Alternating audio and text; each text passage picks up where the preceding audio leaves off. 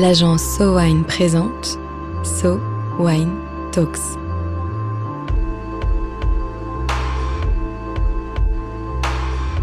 La première série de podcasts analysant les tendances marketing et communication dans l'univers du vin et des spiritueux.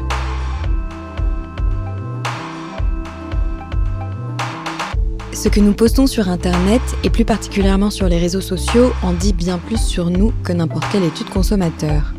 Encore faut-il pour les marques être en capacité de collecter et de trier ces données. Depuis quelques mois, l'agence SoWine a intégré une plateforme d'analyse des réseaux sociaux et de mesure de visibilité digitale dédiée au monde du vin, du champagne et des spiritueux. Anciennement appelée My Balthazar et rebaptisée SoWine Digital Dashboard, elle permet également à SoWine d'éditer un classement des marques sur les réseaux sociaux en fonction de leur performance. Aujourd'hui, un focus sur cet outil avec l'un de ses créateurs, Benjamin Sonnet et Sylvain Dadé. Sylvain, est-ce que tu pourrais partager avec nous un état des lieux rapide des enjeux de communication digitale dans le monde des vins et spiritueux? Pour commencer, ce qu'on peut se dire là-dessus, c'est que le digital, ça fait vraiment partie aujourd'hui intrinsèquement on va dire d'un plan de communication, d'un plan de stratégie marketing. Euh, on est loin des moments qu'on a connus où en fait c'était euh, la cinquième roue du carrosse, où c'était quelque chose qui était devenu une, sorte de laboratoire d'essai. C'est-à-dire que maintenant on est vraiment très très installé euh, et pour certains acteurs de façon très structurante dans les moyens de communication dédiés au dédiés au digital. Euh, dans l'univers hein, spécifiquement du euh, des vins et spiritueux, euh, je pense que la catégorie a, a, rattrapé en partie son retard avec certaines locomotives comme Cognac, la Champagne et certaines régions en fait dont les les marques et les et les domaines ont la conscience, ont pris la conscience de l'enjeu et de l'importance du, du digital. On dirait que dans une stratégie de marque aujourd'hui, le canal digital, la capacité du coup à déployer des moyens euh, de communication performant, en fait, c'est devenu un peu quelque chose de l'ordre de, de l'acquis, bon, avec certaines disparités, en particulier dans l'univers du vin, euh, puisque si on se place à l'échelle de, de petits domaines, petites exploitations, en fait, il y a pas forcément la, la ressource. Euh, ça peut poser des questions de disponibilité et aussi de savoir-faire. S'il s'agissait pour, par exemple, un vigneron de faire directement du, du contenu, mais ce qui peut les amener aussi ces domaines-là, finalement, à, à déléguer. Et ce que je trouve particulièrement intéressant, dans, enfin c'est pas qu'une prise de conscience, hein, c'est une forme de, de maturité aussi. C'est la, la, bonne compréhension pour euh, pour ces marques, euh, ces maisons, ces domaines, ces châteaux, que le digital et les réseaux sociaux en particulier, euh, c'est un canal qui permet de créer un espace d'interaction avec leurs consommateurs finaux. Euh, puisque en grande majorité, sauf si on fait euh, de l'onotourisme, de l'accueil ou la boutique, on est dans l'univers des vins spiritueux sur un marché qui est très intermédiaire. Euh, et donc ça signifie que du coup les producteurs n'ont pas forcément en fait l'accès direct à leurs consommateurs pour pour échanger avec eux, pour bien les comprendre. Et c'est bah, évidemment le rôle que peuvent que jouent même les réseaux sociaux aujourd'hui de pouvoir se connecter en tant que marque en direct avec ses consommateurs et, et d'alimenter cet échange euh, et euh, euh, d'une certaine manière même gagner en intelligence marketing sur la nature des consommateurs, sur leurs besoins, sur leurs profils sociodémo, leurs centres d'intérêt. Euh, et ça permet aussi d'avoir directement une capacité d'action en tant que marque. Là, j'entends sur des moyens de promotion, des moyens de communication, pour pouvoir en fait travailler la présence à l'esprit, travailler euh, la notoriété des marques directement euh, sur le consommateur final. Donc, comme tu l'as dit, il y a beaucoup d'outils différents à déployer pour avoir une campagne de communication digitale qui est performante. Comment on peut être sûr de bien piloter les actions qu'on mène et de bien récupérer les résultats de toutes ces actions? Alors effectivement, le, la communication digitale et en particulier la communication sur les réseaux sociaux, en fait, c'est c'est quelque chose en termes de terrain de jeu qui est assez euh, qui est assez vaste finalement, puisqu'on parle de, de, différentes plateformes, euh, des enjeux sur les plateformes, même dans la nature des contenus, dans la nature des stratégies en fait qui sont euh, pour qu'elles soient performantes euh, nécessairement à adapter ou à, à, ajuster. Euh, ce qu'on va faire sur Facebook, Instagram n'est peut-être pas la même chose que ce qu'on va faire sur Twitter ou sur LinkedIn. Euh, il y a YouTube, Pinterest, euh, TikTok, enfin voilà, autant de plateformes en fait qui sont potentiellement pertinentes pour des marques et des domaines dans leur stratégie de communication digitale. Certaines sont même, on va dire, assez larges, à large scope, œcuménique et, et par rapport à leurs cibles qui sont qui sont potentiellement assez variées, bon, vont avoir une approche multiplateforme. D'autres vont avoir une une logique plus plus ciblée. Mais toutes ces démarches-là, en fait, qui sont outillées euh, par ailleurs euh, par euh, des logiques de soutien publicitaire, ce qu'on se disait sur la, la, nature des cibles, la compréhension en fait plus analytique de la nature en fait des gens qu'on engage au sein des communautés, c'est ça, c'est beaucoup beaucoup de data. Euh, et c'est finalement le l'intérêt aussi de la démarche sur le digital, c'est de se retrouver dans un contexte où on est capable finalement de mesurer les performances de ces actions, on est capable d'identifier des leviers, y compris donc des leviers publicitaires sur lesquels on peut venir se mobiliser, sur lesquels on peut même surinvestir si on voit en fait de la surperformance, qu'on peut même euh, euh diriger euh, sur des objectifs de transformation quand il y a des logiques e-commerce ou de, de campagnes de type drive to e-shop. donc ça, en fait, ça effectivement pour conséquence, même si c'est plutôt un bénéfice intéressant, d'amener beaucoup d'informations, euh, beaucoup de data euh, et des problématiques finalement euh, à l'échelle de ces de ce scope-là, de, de, des problématiques de pilotage et des problématiques d'agrégation, notamment dans un contexte multiplateforme parce qu'en fait on a bah, plein d'informations un peu partout euh, qui sont potentiellement mises à notre disposition, d'autres qui ne le sont pas, et que idéalement il faut pouvoir euh, agréger pour pouvoir faire des choix informés en termes de en termes de campagne et de stratégie euh, digitale. Et donc c'est là qu'entre en scène le SoWine Digital Dashboard. Benjamin, est-ce que tu peux me raconter ce que c'est et comment il est construit? Oui, alors le SoWine Digital Dashboard, c'est l'émanation de, de Mike Balthazar, dont je suis un des cofondateurs et qui a été racheté et intégré à SoWine euh, au mois de mai 2023. Euh, et du coup, l'ambition de, de, de, ce dashboard, euh, c'est de pouvoir structurer et rendre lisible euh, les millions de données dont parlait Sylvain, euh, qui prospèrent aujourd'hui sur, sur des réseaux sociaux qui sont toujours plus nombreux et avec un nombre d'utilisateurs qui est aussi de plus en plus nombreux. Et donc, l'objectif, c'est là où aujourd'hui ça peut être considéré comme une contrainte, notamment de temps, parce qu'il y a énormément d'informations analysées, en faire une force pour les marques et les domaines qui puissent analyser et, euh, euh, et, et, rendre ces données euh, beaucoup plus intelligibles sur une plateforme qui leur est 100% dédiée. Donc comment ça fonctionne? C'est une plateforme qui euh, va scanner en temps réel euh, les réseaux sociaux au travers d'API, au travers de connexions qu'on a aussi avec les comptes de nos clients et qui va pouvoir remonter les informations, les structurer et euh, les rendre du coup beaucoup plus visibles sur des graphiques et des tableaux que chaque chaque client peut ensuite consulter à sa guise et pouvoir du coup beaucoup mieux contrôler tout ce qui se passe. Donc l'outil remonte euh, des, millions de données chaque jour sur euh, six réseaux sociaux que sont Facebook, Instagram, euh, Twitter qui s'appelle désormais X, YouTube, Vivino. il y a aussi la plateforme TikTok qui n'est pas encore intégrée à l'outil mais sur lequel on collecte de la data depuis maintenant 18 mois. Et l'objectif c'est que au travers de ces réseaux sociaux, on va regarder ce qui se passe au travers de 1000 marques qu'on suit en temps réel. Donc ces 1000 marques, c'est des, des marques qui sont sur les vins, qui sont sur les spiritueux, qui sont sur les champagnes. Donc vraiment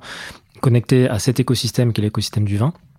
et sur lequel on va pouvoir euh, retraiter au travers d'algorithmes les millions de data qui sont collectés et en faire quelque chose qui soit beaucoup plus euh, lisible euh, pour les utilisateurs. En termes de bénéfices clients, ils sont, euh, ils sont assez simples. Euh, déjà, le fait d'avoir une vision synthétique en temps réel permet de pouvoir contrôler de façon extrêmement claire et extrêmement simple tout ce qui se passe autour de sa marque. Euh, il a la possibilité aussi de mieux comprendre et analyser sa présence parce qu'on peut mesurer, contrôler euh, tout ce qui se passe autour de sa propre marque, mais aussi au travers d'un benchmark qui est propre euh, à chacun de nos clients. Donc, ça veut dire que par rapport aux 1000 marques qui sont aujourd'hui euh, centralisées sur la plateforme, on a la possibilité de choisir les 5 marques auprès desquels on va pouvoir euh, se comparer. Donc ça peut être ses voisins, ça peut être ses concurrents, ça peut être des modèles qui soient dans la même région ou qui soient dans d'autres pays et euh, sur lesquels on va pouvoir aussi suivre l'ensemble des résultats et pouvoir comprendre comment on évolue par rapport à ces gens-là. Globalement, l'idée c'est de gagner en efficacité parce que c'est un outil de pilotage qui permet de pouvoir évaluer ses performances et de pouvoir mieux prendre des décisions par rapport à tout ce qu'on fait et par rapport à tout ce qu'on a envie de faire. Euh, on va pouvoir vraiment contrôler l'ensemble des informations qui sont mises à disposition. Et Benjamin, est-ce que tu peux aussi nous raconter ce qu'est le Sowine Digital Index? Oui, alors le Sowine Digital Index, effectivement, euh,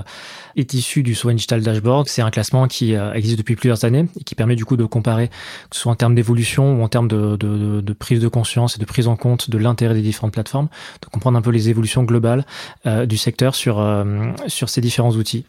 Concrètement, on va regarder donc sur une période qui est d'un an euh, les performances chaque jour, donc des 400 domaines à Bordeaux sur les différents réseaux sociaux que l'on analyse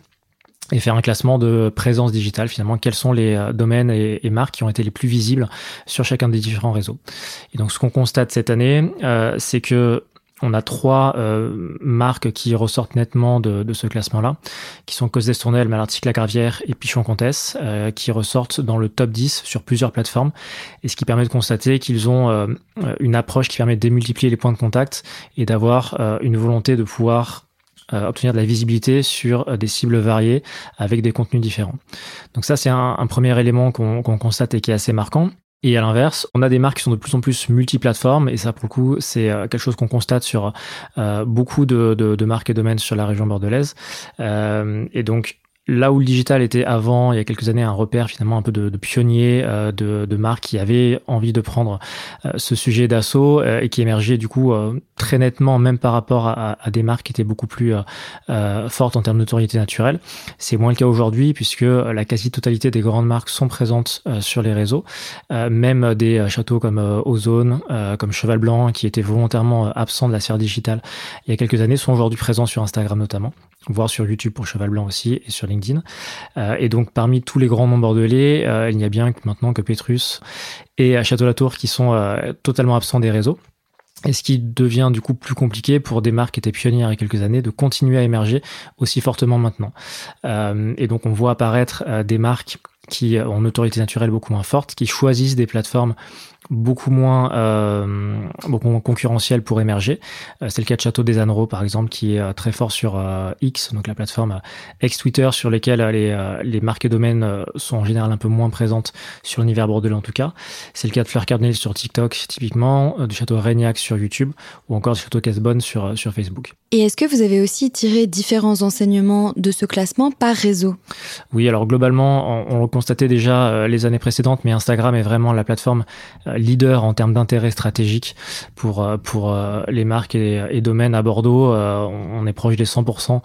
des domaines qui considèrent Instagram comme étant leur plateforme prioritaire quand il s'agit de, réseaux sociaux. donc ce qu'on constate de ce point de vue-là, c'est que c'est très difficile d'émerger sur ces plateformes-là pour des marques parce que la concurrence est extrêmement forte. Et on est sur une plateforme qui met en avant le beau, qui met en avant euh, des, euh, des choses sur lesquelles euh, les, grands noms bordelais ont plus de facilité à émerger. Et quand on regarde le top 10 de notre classement, on retrouve Château Margaux, Château Brion, Cause d'Estournel, Mouton Rothschild, Lafitte Rothschild, donc des marques qui sont extrêmement prestigieuses et qui sont du coup difficiles à atteindre pour des marques qui ont elles-mêmes une notoriété naturelle qui est beaucoup moins forte. Et à l'inverse, sur Facebook, par exemple, qui était la plateforme numéro un il y a encore quelques années, c'est une plateforme qui passe au second plan maintenant. Euh, on a un nombre de, de marques qui euh, considèrent Facebook comme étant importante euh, qui baisse d'année en année. Euh, donc on retrouve encore euh, Cause on retrouve Rio La Rose, on retrouve La Gaffelière sur lequel il y a encore un investissement en termes de temps, en termes de contenu euh, et en termes aussi de sponsoring des publications qui leur permet d'émerger nettement. Là où la grande majorité des marques font moins de publications, font moins de sponsoring et mécaniquement génèrent moins d'engagement.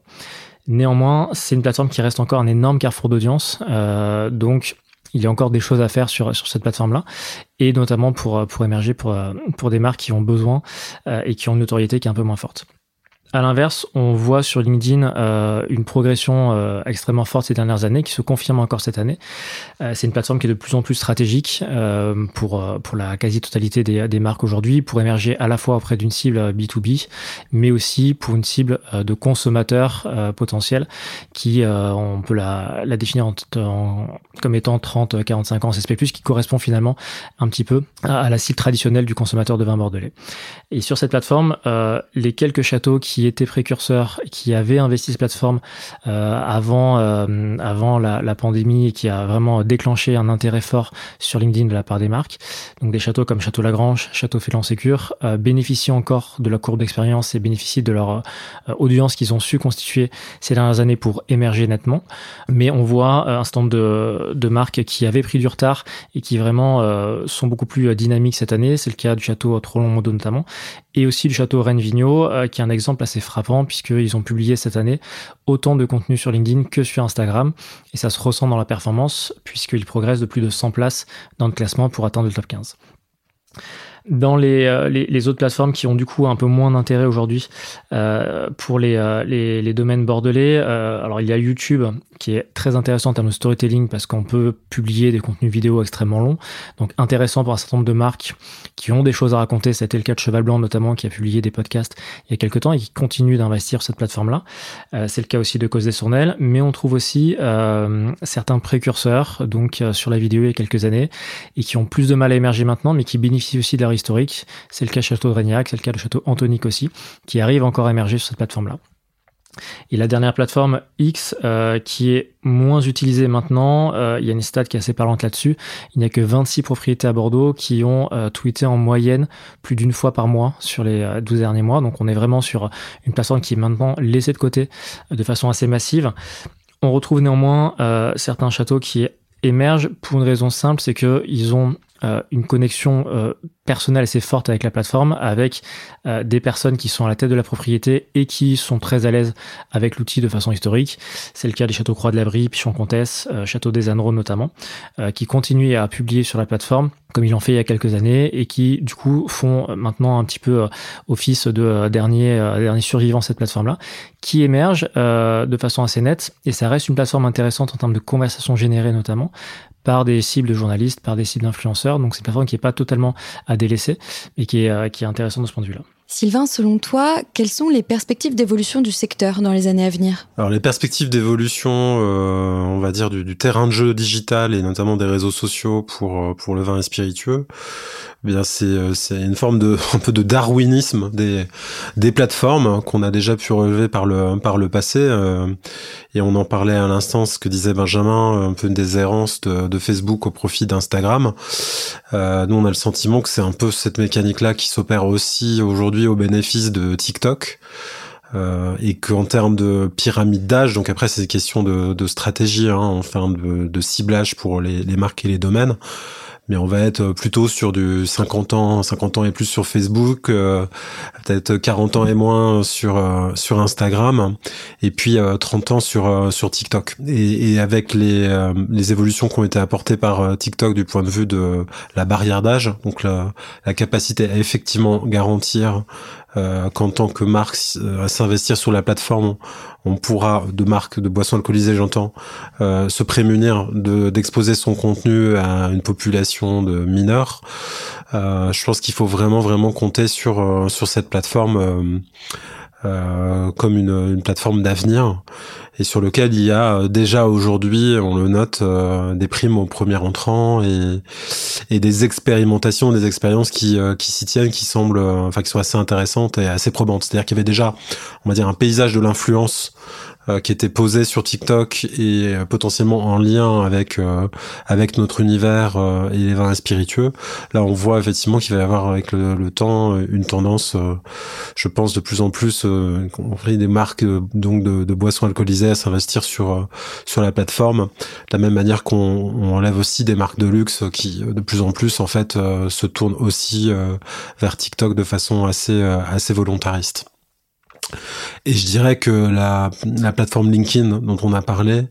euh, est certainement euh, également une plateforme où on va probablement voir euh, du coup des investissements là aussi se se déployer euh, de façon un petit peu plus un peu plus un peu plus massive un peu plus investie euh, même si euh, en l'occurrence la publicité sur les sur les alcools reste une problématique bah, en lien avec la plateforme qui n'autorise pas aujourd'hui de sponsoriser ces, ces communications. Donc c'est une stratégie qui qui qui fonctionne et qui est probante euh, pour le moment en tout cas dans un dans un format plus organique. Euh, mais je pense que c'est une plateforme sur laquelle on peut aussi compter euh, dans les, les mois et les années qui viennent. Bon, et en l'occurrence, donc LinkedIn fait déjà partie euh, du coup des plateformes euh, qui sont inhérentes euh, à l'outil, au digital dashboard et également qui, qui sont font l'objet d'un classement dédié pour le digital index. Et c'était pas le cas en l'occurrence de, de, TikTok, mais en lien avec ce que je viens de, de dénoncer, à la fois dans les évolutions que nous on met dans la plateforme, on a ajouté, enfin TikTok va être disponible dans les, les semaines qui viennent, et je, je pense que les conditions seront peut-être réunies pour qu'on puisse effectivement avoir un classement dédié euh, à TikTok l'année prochaine. Donc un SOAN Digital Index qui intégrera euh, également TikTok. Il faut pour ça qu'on ait une taille critique suffisante de marques communicantes sur euh, sur la plateforme pour que ça fasse vraiment du sens de, de l'analyse.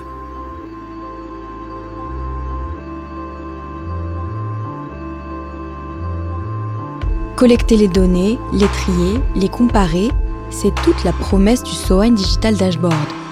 des études d'impact et des classements aux possibilités inépuisables pour que les marques puissent comprendre leurs consommateurs le plus finement possible afin de toujours mieux répondre à leurs attentes. Un épisode écrit et produit par l'agence Sowine.